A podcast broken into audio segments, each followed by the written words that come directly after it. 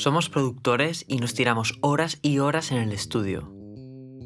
Y toda acción que se convierte en rutina vale la pena que la revisemos y que controlemos si nos hace bien o nos hace mal.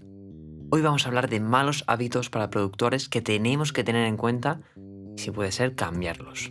Vamos a ello. Bienvenido a Beats and Chips, un podcast de Cuoca. Yo soy Cuoca y mi objetivo en este podcast es ayudar a productores musicales y artistas a crecer en sus carreras profesionales, profundizando en los diferentes pilares técnicos, de negocio, de mentalidad, de productividad y sobre todo animándote a ti que me escuchas a pasar a la acción. En este podcast quiero que nos relajemos y charlemos sobre el mundo de la producción musical como si estuviéramos tomando unas cervezas o un café. Soy productor musical especializado en beatmaking y mezcla, y me podrás encontrar en YouTube con diferentes tutoriales, reviews y vídeos de tips, y en Instagram donde voy compartiendo el contenido que creo que te puede ayudar a seguir creciendo. Ok, pues vamos a ir al grano, vamos a empezar por hábitos que nos afectan a nuestra salud. En primer lugar tenemos el hábito de la mala postura. Muchos, y entre los que me incluyo, si no nos fijamos, eh, solemos trabajar de forma encorvada hacia adelante y esto deriva directamente en dolores de espalda. O incluso a veces no tienes la pantalla o el teclado frente a ti, eh, de forma que te obliga a tener el torso mínimamente girado. El problema no es que estés así un segundo, el problema es que trabajas horas y horas así, y esto te puede producir problemas a largo plazo.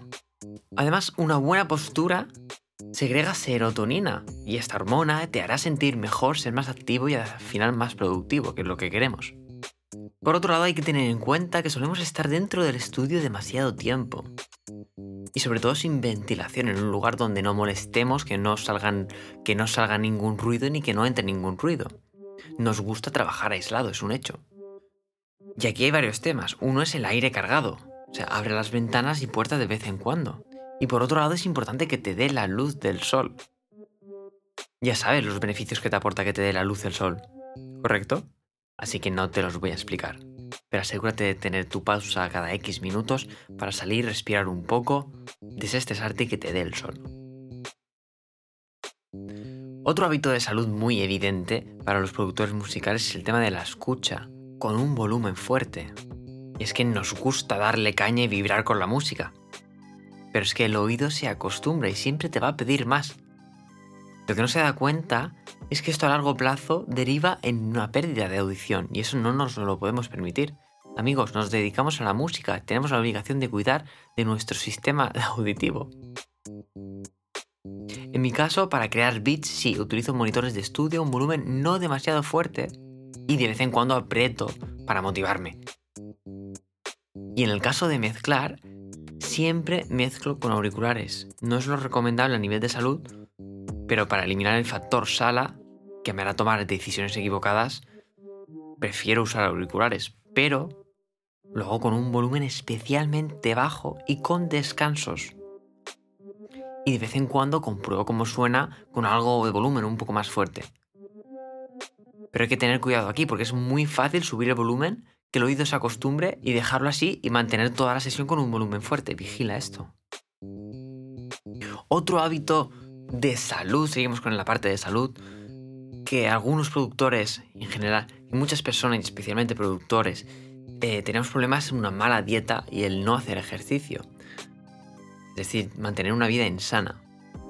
Solemos trabajar en un espacio estático y es un trabajo que no implica es un esfuerzo físico, lo que puede llevar a una vida sedentaria. Pero yo es que además me ha pasado a menudo estar en ese estado de flow creando, que empiezas a crear y pasan las horas y es que ni te acuerdas de comer. Y esto es un error porque llega la hora de cocinar y acabas comiendo lo primero que pillas, lo cual suele ser algo pues, insano. En este caso al menos te recomiendo plantear qué vas a comer antes de empezar a producir, porque que va a llegar la hora y, y vas a tirarte lo primero que pilles. Y así a la hora de cocinar vas directo al grano. O si quieres, puedes incluso cocinar antes de empezar a producir. Lleva un planning, un horario, un calendario, una dieta de lo que vas a comer. Así, de la misma manera, respeta tus tiempos y tus horarios. O sea, tener la disciplina de seguir tu propio horario te va a hacer realmente libre. Márcate de qué hora, qué hora vas a estar realizando qué acción y no te pases, respétate eso. Otro hábito, otro rango, otra categoría de hábitos que cualquier productor musical debe tener en cuenta está relacionado con la mentalidad. Y es que esto es un punto crítico. Es que piensa que nuestro proyecto somos nosotros. Si nosotros estamos mal, el proyecto se va al garete, sin duda. Y ahora voy a pasar por varios ejemplos, varias situaciones que es que nos afectan. Uno es el de compararte con otros. Compararte tus éxitos con los de otros es una trampa. Siempre, siempre habrá alguien que ha llegado más lejos que tú. Pero lo que ves es la punta del iceberg, del iceberg. Todos partimos de puntos diferentes y cada uno tiene su camino. El único con el que te tienes que comparar es con el tú de ayer. No estoy diciendo que te aísles, al contrario, es muy interesante analizar tu entorno, tus compañeros y tus competidores, pero siempre teniendo en cuenta de dónde vienen y en qué punto están. Se puede aprender mucho analizando y soy un gran fan de ello. Pero no caigas en la trampa de comparar simples resultados, ya que es que hay muchos factores que influyen en que un resultado sea así y no siempre los vemos. Entonces, punto número uno, Olvídate de compararte con otros, sobre todo los resultados, y que simplemente te motiven a seguir luchando para tú llegar a eso. Otro punto clave que tenemos que tener en cuenta a nivel de mentalidad es el miedo al fracaso y asumir que existe. Y es que vivimos en la era de la falsa certidumbre, donde estamos viviendo en un falso estado de seguridad sin saberlo. Y esto nos hace temer fallar Además, en la era de las redes sociales donde solo se comparten los éxitos, parece que equivocarse y fallar sea pecado. Que todo el mundo llega a un resultado a la primera, sin complicaciones. Pues lo siento, pero es que esto es falso. El fracaso es parte del proceso de tu aprendizaje. Es necesario. Abrázalo, aprende del error y sigue. Lamento decirte que habrá contratiempos y los vas a tener que superar. Así que poco a poco vas a tener que lidiar con este miedo al fracaso como algo inevitable que va a pasar. Simplemente cuando ocurra, aprovechalo y saca el mayor partido de ello. Otro punto a nivel de mentalidad que es que nos afecta es rodearte de la gente equivocada. Piensa que somos la media de la gente con la que pasamos más tiempo. Si te rodeas de gente con malos hábitos de salud, gente desmotivada, gente que cree que no se puede salir del rebaño, que es imposible dedicarse a la música en este caso, sinceramente es como hacer una maratón con una mochila de 50 kilos y pretender ganar. ¿Alguien lo haría?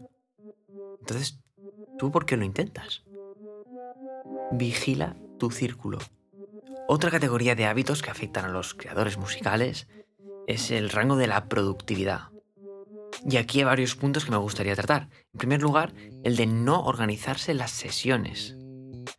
Es decir, planificar cada sesión en el estudio. Sí, sentarse delante del secuenciador sin ningún plan y fluir está genial. Pero esto te va a valer una vez o dos. Tampoco es necesario ir al punto opuesto y controlar absolutamente todo antes de empezar, pero sí tener una ligera idea y sobre todo un horario de lo que vas a hacer. Yo qué sé, si vas a hacer un beat, antes de sentarte a hacerlo, puedes plantearte qué tipo de beat vas a hacer o con qué tipos de sample vas a jugar. Al final esta es mi opinión. Tenemos un día limitado a horas concretas y si lo tienes que hacer todo tú, como es muy probable que te pase en un estado inicial del negocio, vas a querer optimizar el tiempo lo máximo posible, sin dejar de disfrutar del proceso. Otro fallo a nivel de productividad es muy obvio, pero es no hacer un backup, una copia de seguridad. No voy a extenderme mucho en esto, pero es que sinceramente hazlo. Si puedes tener tus proyectos en diferentes formatos, ya sea dentro de tu computadora, en un disco duro, en la nube, en diferentes lugares, donde si uno falla, podrás recurrir a ello.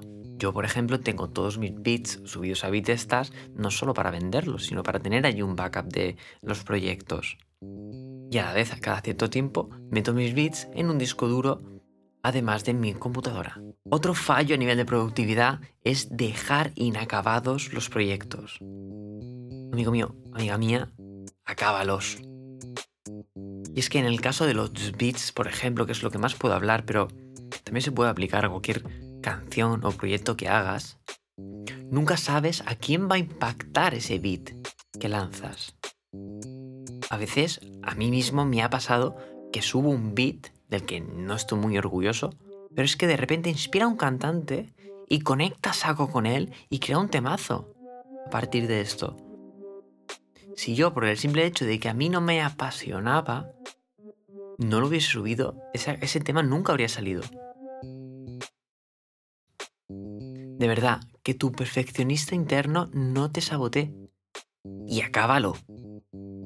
Otro error a nivel de productividad es el hecho de no exprimir todos los recursos y contenidos que se puede extraer, en mi caso, de hacer un beat.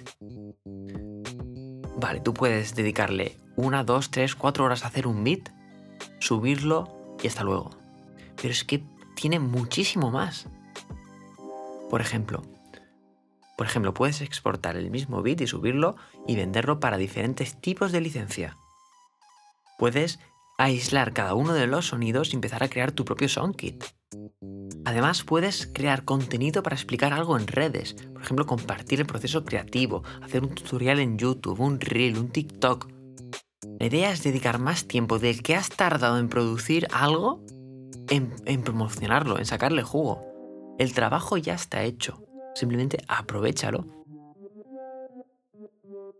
Quiero hablar de otro tema ya pasamos de la productividad y quiero dedicarme unos minutos a la motivación. Y esto es muy importante y es que suele ser un error, y a mí me ha pasado, centrarse solo en la creación de contenido y no disfrutar. Olvidarse de disfrutar del proceso de crear música. Y al final es, me doy cuenta que es que eso es un no negociable para mí. Sí, está bien que tienes que publicar cada X tiempo en Instagram, eh, tu tutorial, tú lo que sea, tú lo que, lo que se adapte a tu estrategia de contenidos. Pero vuelve a la base, ¿por qué haces esto? ¿Disfrutas creando música? Dedícale tiempo a eso, sí o sí. Y vamos a pasar a un punto que es que creo que te va a interesar, que son los errores que tienen que ver con el negocio musical. Y vamos a ello. Un error es exclusivamente centrarse en solo hacer música y no en promocionarla, es lo que estaba comentando antes. Puedes utilizar de hecho la regla del 80-20. Desde el punto en cuanto a que el 20% del tiempo se ha dedicado a crear el contenido, en tu pieza musical, y el 80% del tiempo en promocionarla. Es cierto que puede ser que crees música para ti mismo, y eso está genial. Pero supongo que no quieres desperdiciar el poder que tiene tu música de impactar sobre los demás. Y eso es trabajo tuyo. Por otro lado, un fallo que veo mucho específicamente en Instagram es el de empezar conversaciones con artistas con la única intención de vender y no de ayudar y aportar. Porque es que, como decimos aquí en España, se te ve el plumero. Realmente intenta crear relaciones genuinas, reales con la, con la persona que contactes. Intenta ayudarla de verdad. La venta, si se tiene que dar, ya llegará después. Apórtale valor, ayuda de, verdad que consiga algún objetivo suyo y, y, la balanza se inclinará al final a tu lado. Otro error en el tema de negocio musical que he visto es el de poner todos los huevos en la misma cesta. Que sí, que es cierto que te tienes que centrar en un mercado nicho, pero es que puedes ofrecer diferentes servicios, productos, membresías que convivan entre sí, no centrarte solamente en uno. Yo sé, por ejemplo, que alguien que está empezando cuando un cantante, un rapero, no quiero puede gastarse 300 eh, euros en una licencia exclusiva. En cambio, alguien con una carrera avanzada tiene diferentes problemas y ambiciones. Y en cambio, sí que está decidido en gastarse ese dinero en una licencia exclusiva. Una opción que puedes hacer es ofrecer un producto que se adapte a las necesidades tanto del pequeño como del grande. Y ofrecérselo cada uno en su momento. Además, como productores musicales tenemos la capacidad de crear contenido que sirva a diferentes tipos de personas, tanto a otros productores en cuanto a, tutoriales, formación de valor, de creación de producción musical, de negocio musical, como artistas en cuanto a el tema que hacemos, nuestros servicios de mezcla, eh, ayudarles a promocionar su música, crear un lanzamiento, podemos diversificar el negocio y que no sea solamente un solo producto lo que nos sustenta. Allá cada uno, también te lo digo. Otro rol que ocurre a nivel de negocio es el de buscar siempre clientes nuevos, a lo loco, y no centrarte en ayudar 100% a los clientes que ya tienes. Piensa que es mucho más fácil vender a alguien que ya confía en ti que, que a alguien que no te conoce. Vas a invertir mucho más dinero, tiempo y energía en adquirir nuevos clientes que en venderles a los que ya tienes. Eso sí, te tienes que centrar en tener un servicio de 10 impecable. Además, crearás una relación real en la que ambos os aportéis. Y de verdad es que se vive mucho más tranquilo y más feliz así.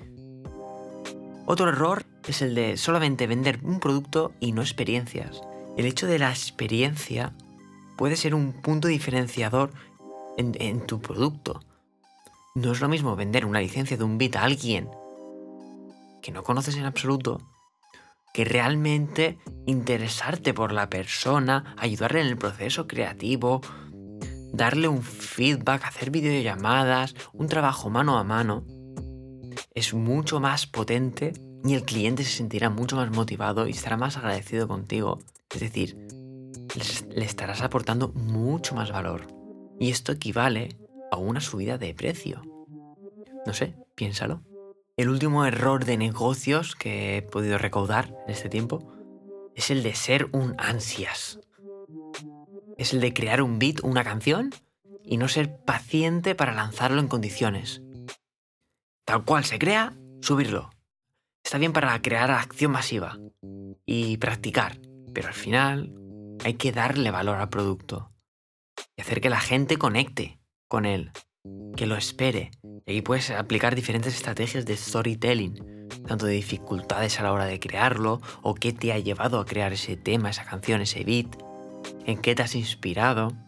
De esta manera tu público conecta más contigo en tu producto y al final lo espera. Piensa que tienes que mimar a tu canción como a un hijo. Otro apartado de que quiero hablar es el apartado de creatividad. Y voy a ir bastante a saco. En primer lugar tenemos el error de no salir de tu zona de confort de quedarte en tu burbuja. Y esto tiene que ver con la mentalidad que tenemos antes, del miedo a salir de nuestra zona. Otro fallo, desde mi punto de vista, es el de escuchar un único estilo de música. Que sí, que está bien que te especialices en un nicho, pero ostras, tener influencia de diferentes estilos te puede abrir los ojos y crear y ayudarte a crear tu estilo propio. Otro fallo es el de no escuchar música que además de todo lo que he dicho anteriormente, piensa que la música nos hace estar en otro estado, tanto anímico como hormonal. Puedes cambiar tu estado de ánimo, de productividad, de creatividad, solo escuchando música. Aprovechalo que trabajas de esto. Otro fallo enorme de creatividad es el hecho de tener que inventar la rueda cada vez. Y aquí se me ocurren dos soluciones rápidas. Una es hacer plantillas Hazte plantillas con pequeñas cadenas de plugins o de, o de instrumentos para ir más rápido. Incluso con progresiones de acordes que luego tú puedas modificar a tu antojo. No tener que partir de cero cada vez. Y otra solución sería pues copiar una estructura, por ejemplo. Lo que hablábamos en el capítulo anterior de la escucha activa. Analiza una canción, cómo se estructura, qué cosas tiene de diferente, qué es lo que te produce y aplícalo en tu canción. Y en el tema de la creatividad, por último, hay un tema que mata la creatividad, que es el aburrimiento. Es el aburrirse de crear. Y esto suele pasar cuando empiezas siempre igual. Piensa que, por ejemplo, a la hora de hacer beats, hay mil maneras de empezar a crear un beat. Por ejemplo, puedes empezar a partir de un sample. O puedes empezar con los drums. O puedes empezar con acordes. Y esos acordes los puedes crear tú o puedes utilizar una, una una progresión de acordes que hayas visto en algún sitio o directamente descargarla de internet. Puedes empezar con la intención de crear una sensación concreta o por una textura. Varía esto y aunque tengas tu sistema de creación, que esto no te impida variar un poquito y darle esa chispa, porque piensa que las novedades siempre nos hacen más felices, nos, nos motivan a crear. Vamos a aprovechar esto. Un penúltimo apartado en el mundo de los hábitos erróneos de los productores musicales es el tema del aprendizaje. Que sí, es cierto, te tienes que formar, tienes que aprender, eso es cierto, pero como ya te he comentado en algún episodio anterior, hay que evitar a toda costa el tutorial hell. ¿Qué es esto? Es centrarse en ver mil tutoriales y no aplicar ninguno. Piensa que la cantidad de información a la que tenemos acceso es inmensa y que está bien tener trucos, pero, pero si no los aplicas inmediatamente, directamente se te van a olvidar. Y este tutorial gel también es una evidencia del síndrome del impostor, de no sentirte seguro, de pensar que no vale lo suficiente y que vas a valer más por ver muchísimos tutoriales, ver muchísimos cursos, cuando realmente lo necesario es ser súper cauteloso con la información que tú recibes, pero aplicarla a saco. Y esto me lleva al otro error eh, en el campo del aprendizaje, que es el síndrome del objeto brillante. Cuando acabas una formación ya estás entrando en lo siguiente, en la nueva idea, método, truco que te va a solucionar tu vida. Pues lo siento. Mm, te tengo que decir que es que nunca vas a encontrar la solución única e ideal que te va a solucionar absolutamente todo. Piensa que es que todo lo que encuentres es cierto que te puede ayudar, pero la clave no es encontrarlo y consumirlo, es aplicarlo. Y esto de nuevo es síntoma del miedo. Tenemos miedo a que si lo ponemos en práctica y no sale bien, habríamos fracasado. Y volvemos al miedo al fracaso de que hablamos justo al principio. Todos tenemos de serie ese miedo al fracaso que ya habíamos comentado. Pero ¿cómo se soluciona?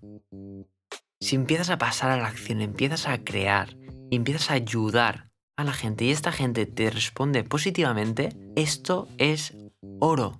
Esto es la prueba definitiva de que estás valiendo, que sirves para algo. No digo que te tenga que basar tu felicidad en la opinión de los demás, pero una prueba irrefutable es que si bastante gente te dice que le has ayudado, que tu producto le ha ayudado y le ha servido mucho y está muy motivado o le ha solucionado un problema, a esto no hay miedo que valga. No hay excusa interna que tú puedas ponerte. Vuelve a eso. Consigue pequeños resultados, guárdalos en algún sitio y vuelve a eso cada vez que dudes. Porque es que de verdad sirve. No dejes que te sabotes tú mismo. Y hasta aquí el episodio de hoy.